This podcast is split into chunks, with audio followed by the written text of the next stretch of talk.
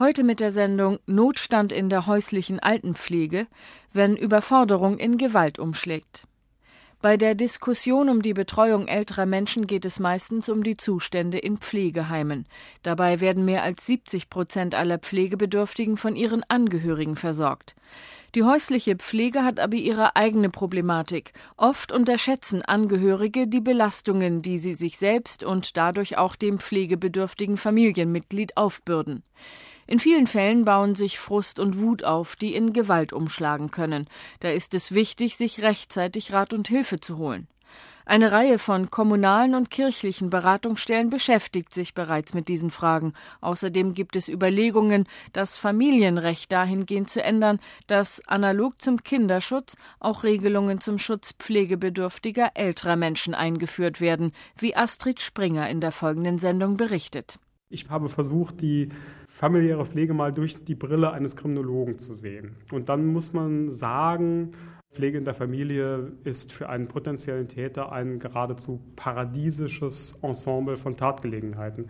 Sie haben es zu tun mit Dingen, die sich hinter verschlossenen Türen im privaten Raum abspielen. Wir haben es dort zu tun mit potenziellen Opfern, die gesundheitlich sehr stark eingeschränkt sind, die zur Gegenwehr gegen einen Täter kaum in der Lage wären. Wir haben es zu tun mit einem potenziellen Täter, der aus einer Vertrauensbeziehung gegenüber dem Opfer heraus agieren könnte, einer Vertrauensbeziehung, die auch von anderen ja so wahrgenommen wird als etwas Positives. Dass Krankheit, das Schmerzen, das Leiden dort etwas Normales sind. Und das heißt auch, dass Tatfolgen manchmal gar nicht so sehr auffallen. Äh, bei demenziell erkrankten Opfern hätten wir es zusätzlich mit dem Problem zu tun, dass diese Person sich als kompetenter Zeuge etwa vor Gericht oder bei der Polizei auch nur äußern zu können, ja sehr, sehr stark eingeschränkt wäre. Der Psychologe Dr. Thomas Görgen ist Mitarbeiter am Kriminologischen Forschungsinstitut Niedersachsen in Hannover. Noch bis Ende 2007 wertet er eine Studie aus, in der rund 500 Mitarbeiterinnen ambulanter Pflegedienste und mehr als 3000 pflegende Angehörige zum Thema Gewalt in der häuslichen Pflege befragt wurden. Gewalt daheim, bei der pflegebedürftige ältere Menschen von den eigenen Angehörigen körperlich oder seelisch misshandelt werden, das ist ein Tabuthema, von Angst und Scham besetzt. Auf dem Land, wo Rechtsanwältin Claudia Schöffel ihre Kanzlei hat, ist es keine Seltenheit, dass mehrere Generationen unter einem Dach leben. Doch die heile Großfamilie, von der so viele Politiker noch immer träumen, entpuppt sich jedenfalls in der Praxis der Familienrechtsanwältin so manches Mal als Hölle auf Erden. Dann nämlich, wenn die Eltern mit ihren Kindern einen Vertrag geschlossen haben, das sogenannte Leibgeding. Das ist eine Abmachung, wonach den Kindern das Haus überschrieben wird und Sohn oder Tochter sich im Gegenzug verpflichten, die alten Eltern zu pflegen. Leibgedinge, sagt Claudia Schöffel. Das haben wir oft, gerade auf dem Land bei uns, in gutem Glauben und das ist auch eine ganz übliche Praxis. Auf diese Weise sichern sich die Generationen sozusagen den Verbleib des Eigentums. Dabei wird oft überschätzt oder unterschätzt, wie viel Arbeit diese Pflege eigentlich mit sich bringt. Und das führt ganz, ganz häufig zu dieser Gewaltproblematik. Zum einen führt es zu Nichtausübung der Pflege, die dann eingefordert wird. Das Einfordern ist sozusagen die erste Stufe hin zur Gewalt, weil die Pflegeverpflichteten erstmal aggressiv reagieren, ich tue doch schon so viel, wieso muss ich denn noch mehr tun? Dann wird massiver eingefordert, weil einfach die Pflege notwendig ist. Dann kommen auch Organisationen von außen, die sagen, hier müsste mehr gemacht werden. Dann müssen die Pflegeverpflichteten finanzielle Mittel aufwenden. Und das wollen sie nicht. Und das Ganze steigert sich dann noch in wirklich diesem Bereich, dass man nicht nur die Person meidet, sondern wenn man sie sieht und um Hilfe gebeten wird, aggressive Antworten gibt, wegstößt.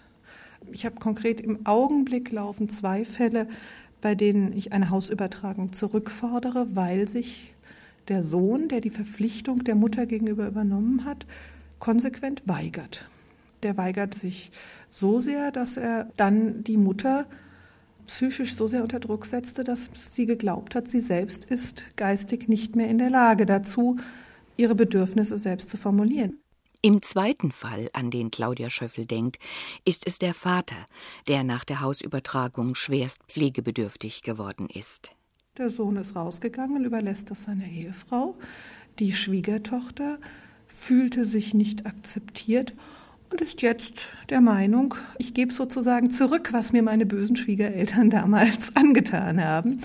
Die Gewaltsituation erfährt dadurch nochmal mehr Brisanz, dass der eigene Sohn sich jetzt mittlerweile von der Ehefrau getrennt hat, völlig außen vor ist, allerdings das Haus übertragen bekommen hat und die Schwiegertochter, um mit den Kindern weiter in dem Haus leben zu können, vielleicht auch motiviert ist, die Pflege vom Schwiegervater zu übernehmen, ändert natürlich nichts daran, dass sie ihre Negativerfahrungen aus der Schwiegereltern-Schwiegertochter-Situation in diese Pflege mit hineinbringt und dadurch auch zu Gewalt geneigter ist.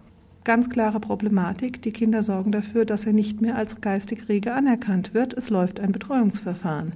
Er hat gute Chancen in diesem Fall, dass er noch als geistig rege angesehen wird. Aber das sind natürlich diese Machtverhältnisse, die wir da sehr in der Schieflage haben.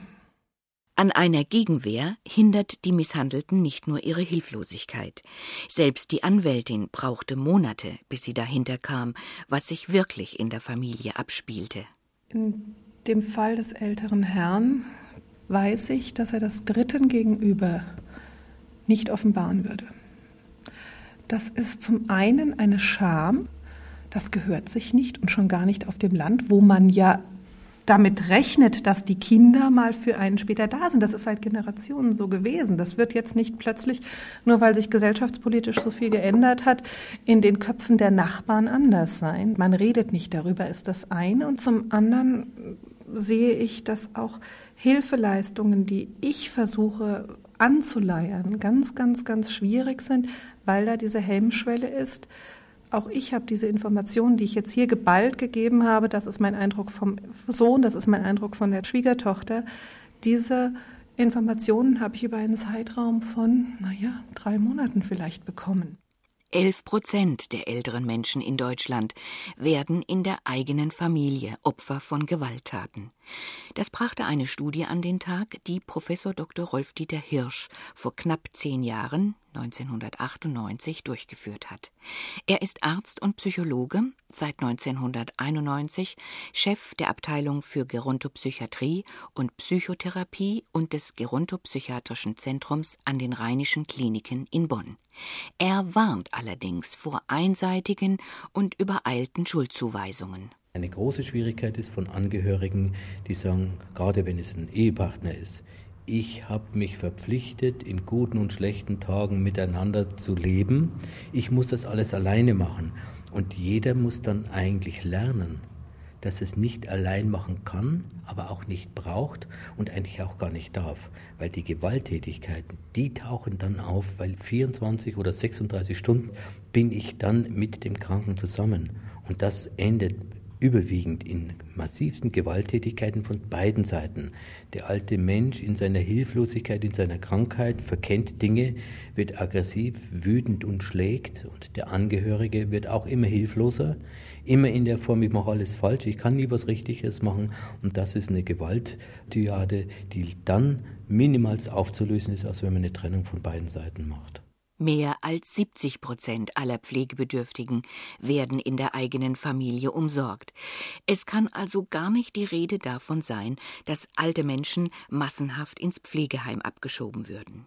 Gepflegt wird über viele Jahre mit großem persönlichen Einsatz und bis an die Grenzen der eigenen Belastbarkeit. In der Regel sind es die Töchter, die ihre Mütter oder Schwiegermütter pflegen. Häufig geben sie ihren Beruf auf, verzichten auf finanzielle Selbstständigkeit und eigene Rentenansprüche und pflegen selbst dann noch, wenn sie ihrerseits alt und gesundheitlich eigentlich dazu nicht mehr in der Lage sind. Gewalt in Pflegebeziehungen entwickelt sich schleichend.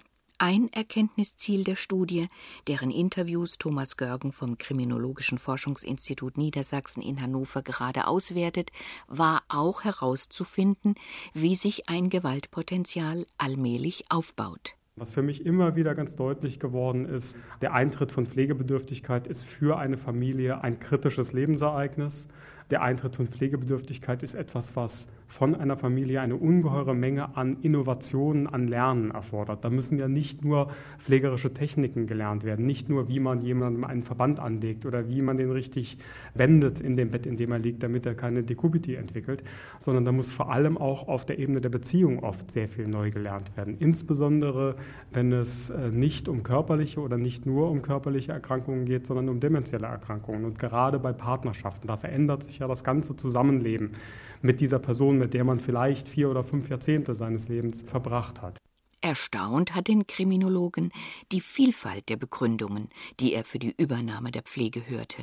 Es gibt soziale Milieus, in denen das Pflegegeld durchaus ein substanzieller Anteil des familiären Einkommens ist, so gering es zumindest in den unteren Pflegestufen auch ist. Es spielen manchmal auch Dinge wie äh, Zugriff auf das Vermögen des Pflegebedürftigen etc. eine Rolle. Unser bisheriger Eindruck aus den Interviews ist, dass Pflegebeziehungen, in denen solche wir nennen das sekundären Pflegemotive, wo es also nicht in erster Linie darum geht, dem Pflegebedürftigen etwas Gutes zu tun, sondern wo etwa das Ökonomische im Vordergrund steht, in gewissem Sinne prekär und auch ähm, ja, vielleicht gewaltgeneigt, wenn man das so nennen will, äh, sein können. Auf jeden Fall auch nicht ein guter Prädiktor für eine stabile Pflegebeziehung sind. Was uns auch als ein bisschen problematisch erscheint, das sind Haltungen, nach denen die Übernahme von Pflegeverantwortung für einen Angehörigen überhaupt keine Begründung bedarf, weil das völlig selbstverständlich sei.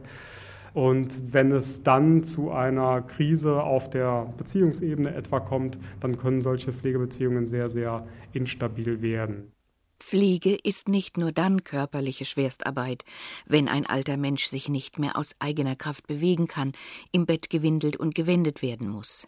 In den Interviews ist auch sehr deutlich geworden, dass Pflege in vielfältiger Weise Belastungen für die Pflegebedürftigen bedeutet. Belastungen wiederum nicht nur auf der Ebene, etwa auch, dass äh, teilweise ja der Nachtschlaf dann gestört ist, dass der, der ganze Tagesrhythmus durcheinandergewirbelt ist, sondern Belastungen auch wiederum auf der Ebene der Beziehung mit dieser Person, mit der man ja jetzt sehr, sehr eng zusammenlebt.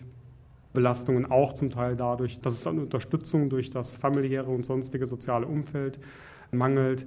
Es ist für mich in den Interviews auch deutlich geworden, dass Pflegende oft darunter leiden, dass sie sich in dem, was sie tun, nicht nur von der Familie, sondern auch etwa von Pflegekassen nicht wirklich ernst genommen und anerkannt fühlen. Die Pflege und Betreuung von Menschen mit der Alzheimerschen Krankheit ist eine der anstrengendsten überhaupt. Sind die Betroffenen doch häufig noch mobil, aber verwirrt und sehr unruhig. Sie verwechseln Tag und Nacht. Sie stellen hundertmal am Tag dieselben Fragen, deren Antworten sie sich nicht mehr merken können. Sie erkennen ihre nächsten Angehörigen nicht mehr und werden in ihrer Not aggressiv. Sie laufen von zu Hause weg. Zunächst hatte die Pflegeversicherung die Betreuung von Demenzkranken überhaupt nicht in ihrem Leistungskatalog. Seit Inkrafttreten des Pflegeleistungsergänzungsgesetzes im Jahr 2004 gewährt sie für Menschen mit besonderem Betreuungsbedarf zusätzliche Leistungen in Höhe von 460 Euro jährlich.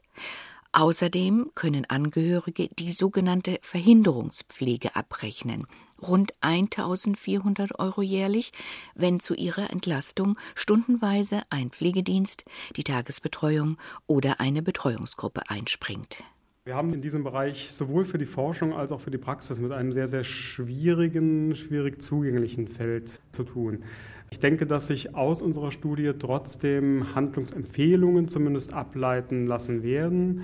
Soweit ich die Ergebnisse im Augenblick übersehe, wird auf jeden Fall ein Ergebnis der Studie sein, dass es äh, vielfältiger Beratungs- und Unterstützungsangebote für pflegende Angehörige bedarf. Die sind sinnvoll, die sind notwendig, um mildere Formen, weniger dramatische Formen dessen, was man als Gewalt in der familiären Pflege bezeichnen kann, um dagegen präventiv etwas zu unternehmen. Pflegende Angehörige, die wissen, auf was sie sich einlassen, die wissen, welche Kompetenzen sie brauchen, die wissen, wo sie sich Hilfe holen können, sind mit Sicherheit in einem geringeren Risiko, sich gegenüber ihren pflegebedürftigen Angehörigen in problematischer Weise zu verhalten, als das bei Personen der Fall ist, die diese Möglichkeiten, diese Ressourcen äh, nicht haben. Thomas Görgen weiß, dass sich viele Menschen Hilfe und Unterstützung erst gar nicht suchen. Angst und Scham sind dabei, wie bereits erwähnt, die größten Hindernisse. In den Beratungsstellen erleben die Mitarbeiterinnen und Mitarbeiter, dass die Ratsuchenden nicht sofort mit dem Thema Gewalt zu ihnen kommen, wenn sie denn überhaupt den Weg zu ihnen finden. Diplom-Sozialpädagogin Eva Sage arbeitet bei der Hamburgischen Brücke, der Beratungsstelle für ältere Menschen und ihre Angehörigen. Was die Angehörigen uns gegenüber dann auch mal äußern, ist, dass sie ungeduldig werden, dass sie ruppig werden im Umgang mit den Kranken, dass sie kurz davor sind, dass ihnen die Hand ausrutscht und ja, schubsen, dass sie aber gleichzeitig auch wahnsinnige Schuldgefühle haben. Und äh, wir sprechen dann darüber, wie sie damit umgehen können, wenn sie einfach so verzweifelt sind, was tun dann in solchen Augenblicken. An verbaler Gewalt können verschiedene Reaktionen der Angehörigen kommen. Lautstarke Auseinandersetzungen, Beleidigungen, Beschimpfungen, Drohungen, also auch, wo dieses Machtgefühl auch äh, eine Rolle spielt. Also wenn das jetzt nicht so geht, dann kommst du eben in ein Heim zum Beispiel. Und äh, wir beraten da schon in der Richtung auch, dass die Angehörigen sich auch dessen bewusst sind, was sie sagen, dass sie auch darüber nachdenken, was das für eine Auswirkung hat. Gleichwohl geben wir ihnen auch Raum dafür, was ihre Ängste sind. Es war Rolf-Dieter Hirsch, der vor zehn Jahren das Tabu brach. 1997 gründete er in Bonn eine Initiative gegen Gewalt im Alter, die sich Handeln statt Misshandeln nennt. Und wo der Kernpunkt ist Krisen- und Notruftelefon mit folgenden Beratungen. Parallel dazu mit Schulungen unterschiedlichsten Couleurs, dann aber auch mit den Ergebnissen, die wir haben. Wir machen immer kleinere wissenschaftliche Untersuchungen, mit den Ergebnissen in jedes Gremium hineinzugehen, was hören oder nicht hören will, sodass wir letztendlich im Bundestag, in manchen Ministerien sehr wohl gehört werden, wenn es um Veränderungen geht. Auf der anderen Seite schon auch die Zusammenarbeit ist mit dem Landespräventionsrat, dann auch mit dem lockeren Netz vom Bundesjustizministerium, Kriminalpräventionsnetzwerk dann aber auch mit dem Deutschen Institut für Menschenrechte, dann auch mit der Antifolterkommission der EU, wo Dinge immer wieder verdeutlicht werden, wo mein großes Interesse ist, die Sensibilisierung mit zu erreichen. Und ich denke, vor neun Jahren hat es vieles nicht gegeben, was hier gab. Wie sieht es mit den über 70-Jährigen aus? Wie sieht es mit Pflegebedürftigen aus? Dass das jetzt endlich wirklich neu untersucht wird, wo ich schon auch Hoffnung habe, dass sich hier differenziertere Aspekte ergeben würden, auch für die Anwendung. Das ist ja das Entscheidende. Da dürfte schon ein bisschen was auf uns mit zurückzuführen sein. Seit 1999 gibt es auch die Bundesarbeitsgemeinschaft der Krisen- und Notruftelefone in Deutschland. Doch die erreichen nur einen winzig kleinen Bruchteil derer, die die Information, Rat und Hilfe und vor allem Krisenintervention nötig hätten, wenn sie bereits im Teufelskreis der Gewalt befangen sind. Aus ihrer Beratungstätigkeit bei der Hamburgischen Brücke, der Beratungsstelle für ältere Menschen und ihre Angehörigen, hegt Eva Sage Skepsis gegenüber dieser Art von Notruftelefonen. Ihrer Meinung nach müsste der Präventionsgedanke, die Vorbeugung, viel stärker im Vordergrund stehen. Ein direktes Notruftelefon mit dem Titel Notruftelefon für Gewaltproblematik gibt es meines Wissens in Hamburg nicht. Ich finde das auch problematisch, denn wir wollen ja die Familien erreichen und wir wollen mit ihnen sprechen und wir wollen ihnen Hilfe anbieten. Und da ist es sehr wichtig, auch ein möglichst niedrigschwelliges Klima zu schaffen, damit sie Vertrauen haben auch. Dann ist es besser, sie zu erreichen, als negativ auf die Spitze der Konflikte zu äh, verweisen. Ich glaube, das bringt nicht so viel. Weil die Annäherung so schwierig ist, gibt es neuerdings auch Überlegungen, sich der Gewaltproblematik von der juristischen Seite her anzunehmen. Erstmals hatte der Deutsche Familiengerichtstag 2005 einen Arbeitskreis unter der Leitung von Professor Dr. Gisela Zenz eingerichtet, in dem überlegt wurde, wie das Familienrecht bzw. das bürgerliche Recht dazu nutzbar gemacht werden könnte. Eine ganze Reihe von Rechtsmaterien wurden dort auf ihre Tauglichkeit hin geprüft. Das Betreuungsrecht, das Strafrecht, das Familienrecht. Gisela Zenz selbst hatte Anfang der 90er Jahre mit ihrer Rechtstatsachenforschung unter dem Titel Fürsorglicher Zwang auch das Betreuungsrecht vorbereitet. Dieses neue Gesetz trat dann 1992 in Kraft, schaffte die Entmündigung von Erwachsenen ab und ersetzte sie durch die persönliche gesetzliche Betreuung. Gisela Zenz ist Professorin am Institut für Sozialpädagogik und Erwachsenenbildung der Johann Wolfgang Goethe Universität in Frankfurt. Nun liegt es nahe, daran zu denken, dass wir ja insbesondere zur Versorgung, rechtlichen Versorgung alter Menschen das Betreuungsrecht haben. Und tatsächlich ist das auch ein großer Fortschritt. Das gibt es nicht in allen Ländern. Das wird auch in anderen Ländern, zum Beispiel sogar in Japan, mit großer Aufmerksamkeit gesehen und nachgemacht. Aber man muss dazu sagen, für unser Problem Gewalt in der Familie ist das Betreuungsrecht eben nicht ausreicht, es greift nicht, denn zum einen haben längst nicht alle Pflegebedürftigen einen Betreuer und brauchen auch keinen, weil es äh, das Betreuungsrecht ja nur greift, wenn die subjektive psychische Entscheidungsfähigkeit eingeschränkt ist. Das ist keineswegs bei allen Pflegebedürftigen der Fall. Und zum anderen hat das Betreuungsrecht dann auch tatsächlich nur die Aufgabe einer rechtlichen Vertretung. Zwar wäre es wünschenswert, meint die Juristin weiter, dass sich gute Betreuerinnen und Betreuer auch dafür interessieren, was in der häuslichen Pflege tatsächlich passiert. Doch auch hier kann sich der Kreis schnell wieder schließen. Denn überwiegend sind die Angehörigen die gesetzlichen Betreuer für alte Menschen. Auch das Strafrecht reicht nicht aus. Das wissen wir ja von allen anderen Rechtsbereichen, auch im Kinderschutz, darauf kommen wir ja noch. Das Strafrecht zwar notwendig ist. Der Meinung bin ich im Unterschied zu manchen Kollegen durchaus, weil das Strafrecht wichtig ist dafür, ein Bewusstsein von Recht und Unrecht aufrechtzuerhalten. Also, dass Körperverletzungen, Freiheitsberaubungen, gar nicht zu reden von Tötungen, strafbar sind, das muss so sein und ist vernünftig. Aber im Einzelfall bietet das Strafrecht natürlich keinerlei Hilfe für Familien.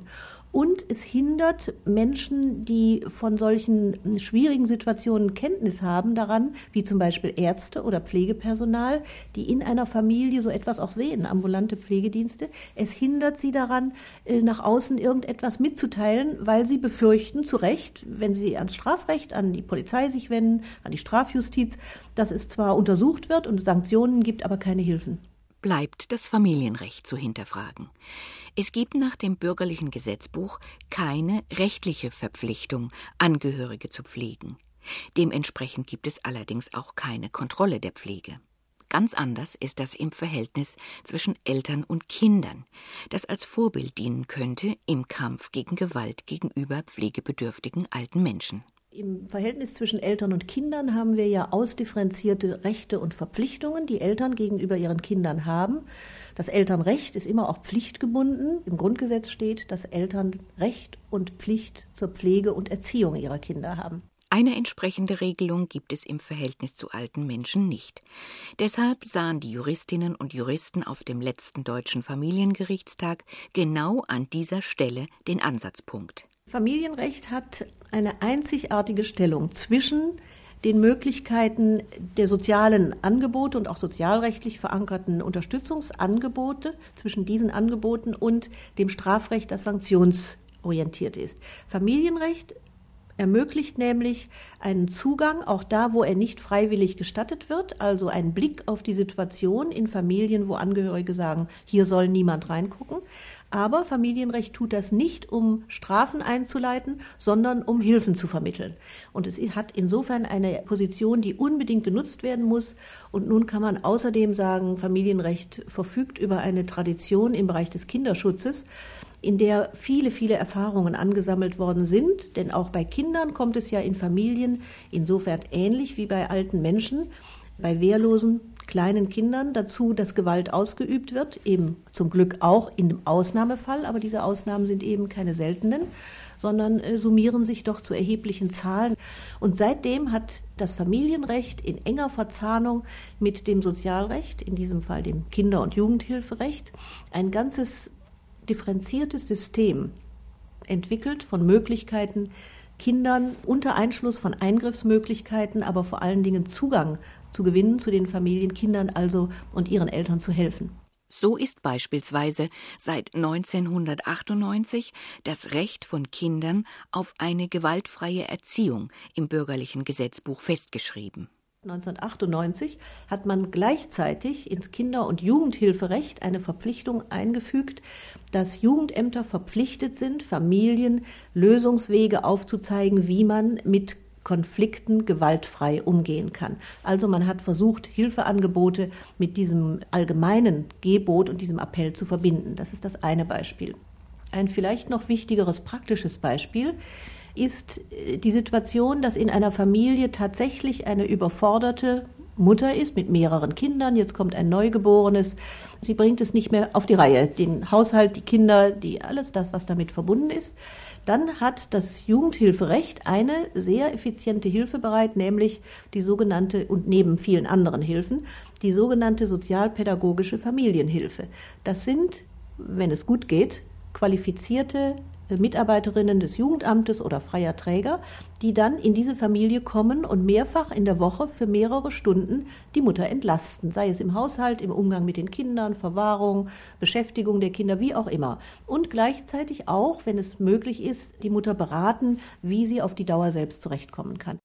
Im Bundesjustizministerium haben diese Überlegungen bisher noch keine Resonanz gefunden. Das schwierigste Problem bleibt immer, wie erreicht das Hilfsangebot Menschen, die Täter oder Opfer von Gewalt in häuslicher Pflege sind. Da muss man einfach zunächst mal an diejenigen denken, die am nächsten dran sind, die einen guten Zugang schon haben. Und das sind in aller Regel Ärztinnen und Ärzte. Dass diese auch ärztlichen Mitarbeiter, Mitarbeiterinnen von Pflegediensten, aber vor allen Dingen Ärztinnen und Ärzte, eine andere Stelle informieren, darüber, dass da Hilfe gebraucht wird. Und damit nun das Vertrauen zu Ärztinnen oder Ärzten nicht verloren geht, das ist ja immer die Sorge auch zu Recht von allen, die im ärztlichen Bereich arbeiten.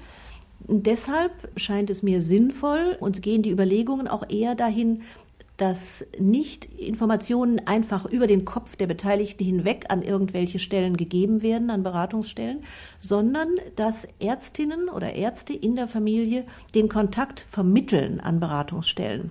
Damit ist gemeint, dass Sie mit den Beteiligten sprechen und ihnen sagen, warum Sie die Situation dieser Pflege auch an eine Beratungsstelle weiter melden oder informieren wollen, mitteilen wollen und was dann geschehen soll, nämlich dass Hilfe zu erwarten ist. Das könnte die Bereitschaft auch von Angehörigen durchaus steigern, mit diesen Stellen zu kooperieren, und das wäre ganz wichtig. Geeignete Institutionen bzw. Beratungsstellen sind vorhanden. Sie sind nur zu wenig bekannt. Es gibt das Pflegetelefon und die Seniorenberatungsstellen in allen Bezirks- und Ortsämtern in Hamburg sowie bei den Städten oder Landkreisen in den angrenzenden Bundesländern. Weitere Anlaufstellen für Angehörige von Demenzkranken sind auch die Angebote der Angehörigenhilfe Hamburg, ein Zusammenschluss von sieben Einrichtungen, darunter die Alzheimer Gesellschaft, die Angehörigenberatung und sogenannte niedrigschwellige Betreuungsangebote für Demenzkranke anbieten, zu erreichen unter www.angehörigenhilfe.de. Die Hamburgische Brücke, die Alzheimer Gesellschaft Hamburg und andere bieten neben der Beratung außerdem zahlreiche Informationsveranstaltungen und Gesprächsgruppen an. Gisela Zenz. Wenn solche konkreten Gefährdungsanhaltspunkte bestehen, dann wird diese Beratungsstelle oder wer immer davon weiß, auch eine Ärztin, ein Arzt, das Familiengericht anrufen müssen. Da würde ich gerne auch eine Verpflichtung sehen. Das ist ganz ähnlich im Gesetz fixiert für die Jugendämter, wenn sie von Kindeswohlgefährdungen hören und Anhaltspunkte dafür haben. Also wenn Hilfe abgelehnt wird oder wenn es nicht in angemessener Zeit erfolgreich ist, dass sich da was ändert, dann muss das Familiengericht angerufen werden. Und genau eine solche Regelung brauchen wir auch im Recht, wenn es um sehr alte, pflegebedürftige Menschen geht. In der Reihe Das Forum hörten Sie Notstand in der häuslichen Altenpflege, wenn Überforderung in Gewalt umschlägt. Eine Sendung von Astrid Springer, Redaktion Susanne Gommert. Sie finden diese Sendung ab morgen auch im Podcast-Angebot von NDR Info unter www.ndrinfo.de.